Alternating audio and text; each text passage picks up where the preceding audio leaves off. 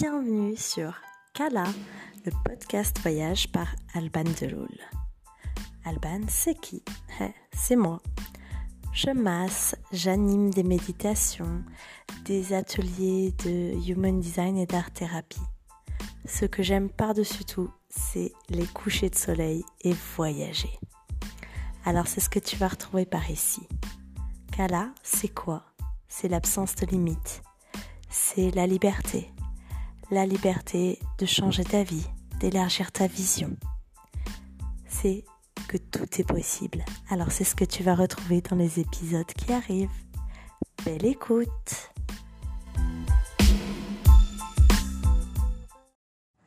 Bonjour et bienvenue dans le tout premier épisode de ce podcast. Merci d'être là, merci de m'écouter. Aujourd'hui, on est le 31 octobre 2022. Je ne sais pas encore quand cet épisode sera publié, mais j'avais envie de te raconter mon pire Halloween. C'est la thématique du jour. Alors ça m'est arrivé le 31 octobre, forcément 2019, à Bali. Donc j'étais, euh, je suis partie en 2019 pendant un mois sur cette île pour passer du temps pour moi, profiter. Et après avoir euh, été beaucoup en auberge de jeunesse, j'avais envie de passer un peu de temps seule. Donc beaucoup m'avaient recommandé d'aller à Ahmed, à l'est de l'île. Ce que j'ai fait. Euh, je n'avais pas de scooter, qui est quand même le moyen de prédilection pour se déplacer hein, sur l'île. Donc tant bien que mal, j'ai trouvé les bus pour y aller, pour m'y rendre. Le bus m'a laissé au milieu de nulle part. Euh, j'avais fait le choix de ne pas acheter de carte SIM parce qu'il y a le Wi-Fi absolument partout sur l'île, dans les auberges de jeunesse, les hôtels, les bars, les restaurants, même pas mal de magasins. Donc j'en voyais pas bien l'utilité. Sauf qu'à ce moment-là, ça aurait pu être pratique. Je me retrouve au milieu d'une route désertique, sans savoir où aller. Je savais même pas de quel côté partir, donc j'avance un petit peu au hasard. Puis je croise quelqu'un qui m'explique où aller. J'avais réservé donc euh, une nuit dans un dortoir, euh, une ou deux nuits, je sais plus. Mais j'avais réservé dans un dortoir. Euh, j'avais réservé donc dans un dortoir dans une auberge de jeunesse, euh, comme j'avais trouvé sur Booking, avec Wi-Fi, piscine, super. J'arrive, je me rends compte qu'en fait c'est le centre de plongée française. Et qu'en fait, bah si tu ne fais pas de plongée, tu ne les intéresses absolument pas. Bon, j'ai pas bien compris du coup pourquoi on pouvait réserver via Booking. C'était réservé, c'était payé, donc j'y vais quand même. J'ai attendu longtemps avant que les personnes de l'accueil daignent s'occuper de moi parce que forcément il y avait des plongeurs, c'est ça leur priorité. Au bout d'un moment, donc je j'ai enfin les renseignements sur ma chambre. On me dit que ma chambre se trouve à un kilomètre de là. Le wifi ne marche qu'à l'accueil. La piscine est réservée aux plongeurs, sauf quand il n'y a personne, parce qu'ils sont en train de plonger. On a droit d'aller d'utiliser une petite bande de la piscine. Donc déjà, c'était pas du tout accueillant. Ça donnait pas envie.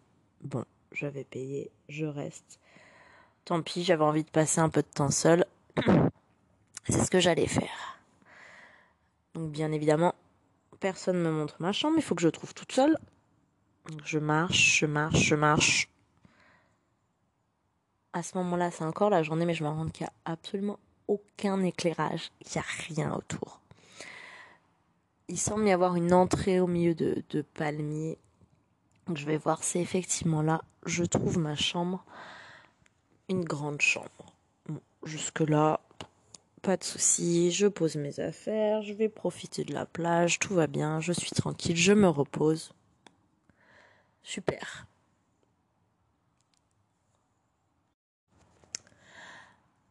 Donc je reviens de la plage en fin de journée. Je me lave, je, mange tranquillement, je fais ma petite vie. Et puis je vais toute seule dans cette grande chambre pour 8, je crois. Je suis plus trop sûre, mais c'est vraiment une grande chambre. Je vais me coucher.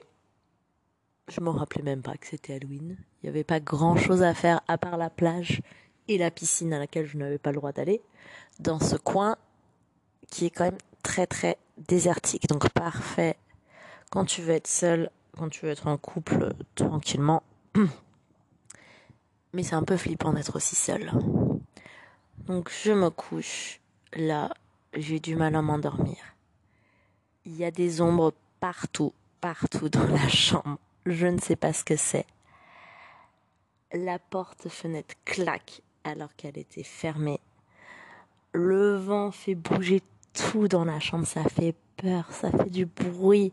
Je me dis, oh mon Dieu, qu'est-ce qui va m'arriver cette nuit? Donc je suis pas rassurée, j'essaie quand même de m'endormir. J'y arrive pas. Ça fait trop de bruit dans tous les sens, j'arrive pas à savoir ce que c'est. Il y a pas mal de bestioles hein, à Bali, c'est pas rare d'avoir des salamandres dans sa chambre. C'est même plutôt rare de ne pas en avoir. Des bestioles de partout. Et puis là, je sens que ça commence à me gratter. Ça me gratte au début le pied gentil et puis petit à petit sur tout le corps.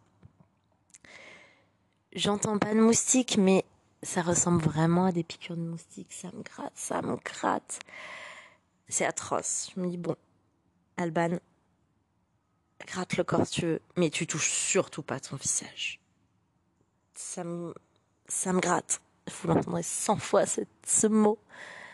Mais ça me gratte, ça me gratte, ça me gratte, ça me gratte. C'est atroce. J'arrive pas à dormir. Je sais pas quoi faire. Je, je cache mon visage sur l'oreiller pour me forcer à pas y toucher. J'en peux plus, je reste des heures comme ça. C'est atroce. Au bout d'un moment, je me dis, bon, je me rappelle qu'on m'avait déjà dit que, que l'eau, ça apaisait. Alors je vais sous la douche, je reste je sais pas combien de temps, parce que ça fait du bien. Ça démange vachement moins. Alors j'y vais, ça m'apaise un peu. Je me dis allez, je vais peut-être réussir à dormir.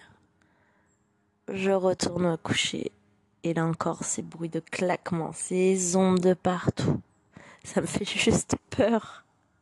J'ai peur d'être là, je suis toute seule. J'ai personne à appeler, j'ai nulle part où aller.